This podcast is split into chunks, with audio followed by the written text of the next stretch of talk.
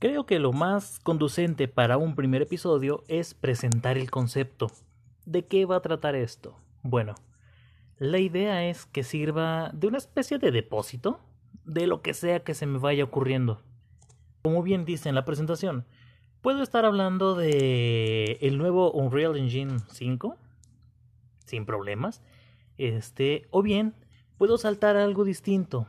Puede irse, por ejemplo, alguna teoría física cuántica que suena entretenida. El asunto es eso, que no haya un tema fijo, que no haya una dirección a la cual ir, que no sea un canal enfrascado únicamente en un tipo de conversación. Eso sin duda alguna quizá mmm, disminuye bastante el público objetivo de este tipo de audios, puesto que a final de cuentas los que se suscriben a un podcast en especial es porque les interesa ese tema. Si van buscando cuentos, van a uno de cuentos. Si están buscando videojuegos, van a un podcast especializado en videojuegos. Eh, hasta ese punto lo entiendo. Realmente es un poco jugar a meterme el pie. ¿Qué pasa? Que no soy una persona muy constante en ese ámbito en cuanto voy a dedicarme únicamente a hablar de mm, noticias fácilmente de esos temas y creo que cualquier persona eventualmente también se cansa de escuchar siempre lo mismo y lo mismo.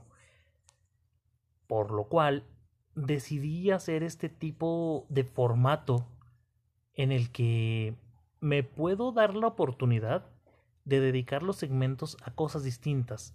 Es decir, un podcast entero puede versar completamente de música, puede ser entero de algún videojuego o de videojuegos en general, o bien ir saltando y que cada parte sea diferente, que dé un aire distinto. Y esa es la finalidad. ¿De qué duración van a ser? Desconozco por completo. Todo dependerá de qué tanta información haya, del tiempo disponible y sobre todo de si funciona. ¿A qué me refiero con si funciona? La gente es muy reacia a escuchar algo muy largo si no tiene una consistencia. Entonces, puedo probar a hacer episodios cortos, dedicados únicamente a un tema en particular, o bien hacerlos largos y marcar los saltos en los cuales se van a hacer los cambios de los temas. Hasta ese punto, eh, podría inundar, eh, ¿cómo decirlo? El feed de audios. Grabar algo largo y luego segmentarlo y subir en un día tres, cuatro podcasts porque fueron los temas que hubo. O bien dejarlo como uno solo de larga duración. Dependerá si a la gente le gusta cómo hablo, eh, mi forma de ser y cómo me refiero a las cosas. Todo dependerá de si funciona o no funciona y cómo funciona, sin duda alguna. Ahora bien, pasando a otro tema. Eventualmente planeo encontrar una forma en la cual, si llego a tener un público por pequeño que sea, de que me hagan llegar aquello que les interesaría de lo cual hablase, que me puedan sugerir temas. Siempre, siempre he creído que la interacción es lo que provoca que las cosas vivan. Y es algo que vemos muy frecuente en todos los aspectos y en todos los ámbitos. Si le haces caso a tu público, las cosas te van a ir bien. Sea para para bien o para mal el caso que les hagas, te haga un beneficio, te haga un perjuicio. Pero si le haces caso a tu público, las cosas salen bien. Inclusive lo puedes provocar. Tenemos el ejemplo, y ya vamos a empezar con temas, de la reciente, bueno, voy a decir reciente, película de Sonic. El personaje que se había diseñado en un inicio para el cual se mostraron los trailers era horrible. Era la cosa más fea que nadie haya visto nunca se hicieron campañas este, mm, excesivas pidiendo que cambiaran el modelo. A pocos meses del estreno de la película, la compañía dijo, está bien, vamos a hacer el cambio. Después, al parecer, ya estaba planeado y todo fue una maniobra publicitaria, pero hey, funcionó. Hicieron caso o fingieron hacer caso a las personas y fue un éxito de taquilla porque quisieron el cambio, mostraron al Sonic prometido, la gente empezó a correr la voz. ¿Saben qué? Nos hicieron caso. Ahora nuestra obligación moral es ir. Y hasta ahí, perfecto. Mm, en situación contraria, cuando no haces caso a lo que tu público te pide y simplemente haces lo que te da la gana, tenemos el ejemplo de un videojuego que tenía muchas expectativas sobre sí y al parecer no va a ser ni lo prometido ni lo esperado, al menos no en el apartado historia. Estoy hablando de The Last of Us parte 2. Este juego de Naughty Dog era lo más esperado del momento. En cuanto lo anunciaron, fue un hype enorme. Básicamente la gente dijo que en ese E3 Sony había ganado la conferencia únicamente por el anuncio de The Last of Us. Entonces, ¿qué pasa? Se filtró por ahí la historia. Aún no se discierne qué tan oficial sea o no esta filtración.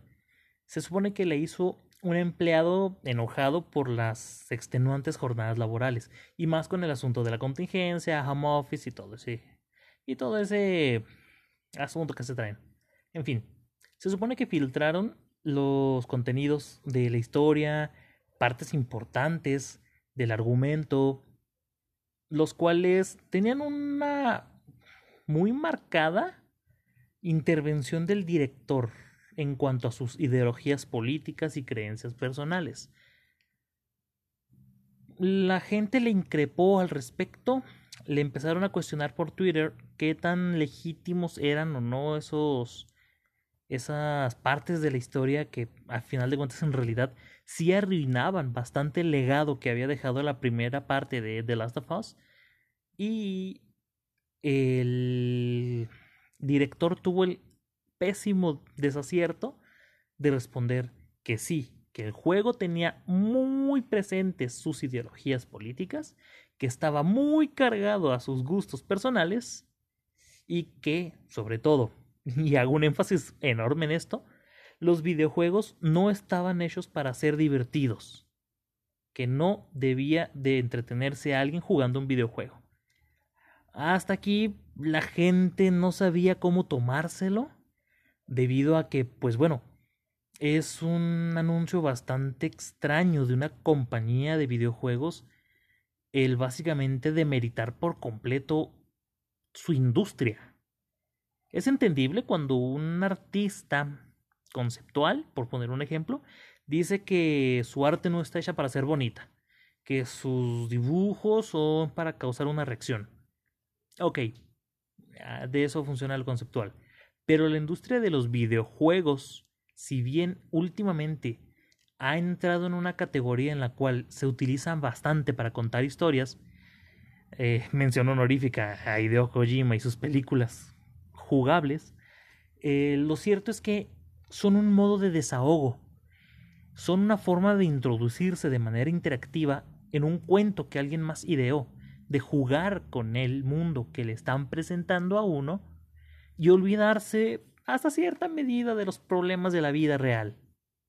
Entonces, que vengas y digas que los videojuegos no están hechos para ser entretenidos, tras confirmar en gran parte que la historia está horriblemente modificada en comparación a lo que fue la primera parte, es una muestra entera de lo que es no escuchar a tu público. Dado que después de los primeros trailers y las demostraciones que se hicieron, la gente estaba fascinada. Habíamos visto a personajes que extrañábamos, habíamos sido testigos de jugabilidades nuevas, gráficos bastante impresionantes, pero todo esto se vio sepultado por una historia que al parecer es decepcionante y por un pésimo manejo de relaciones públicas, por no hacer caso a la gente o al menos ignorarles que en realidad sería lo más cuerdo antes que responderles en contra, pues algo que era de lo más esperado ha caído bastante, bastante, bastante en las expectativas de la gente. Faltará por ver.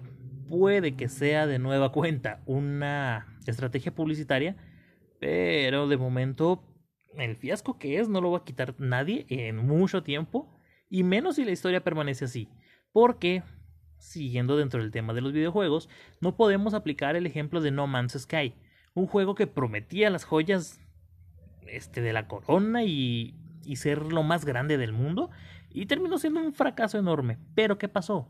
Se redimió. El No Man's Sky que nos presentaron es una décima parte de lo que hay ahora. Sigue teniendo muy mala reputación, la gente no le tiene muy alta estima por todas las mentiras que dijeron, tanto a los medios impresos como en televisión, como en todos lados.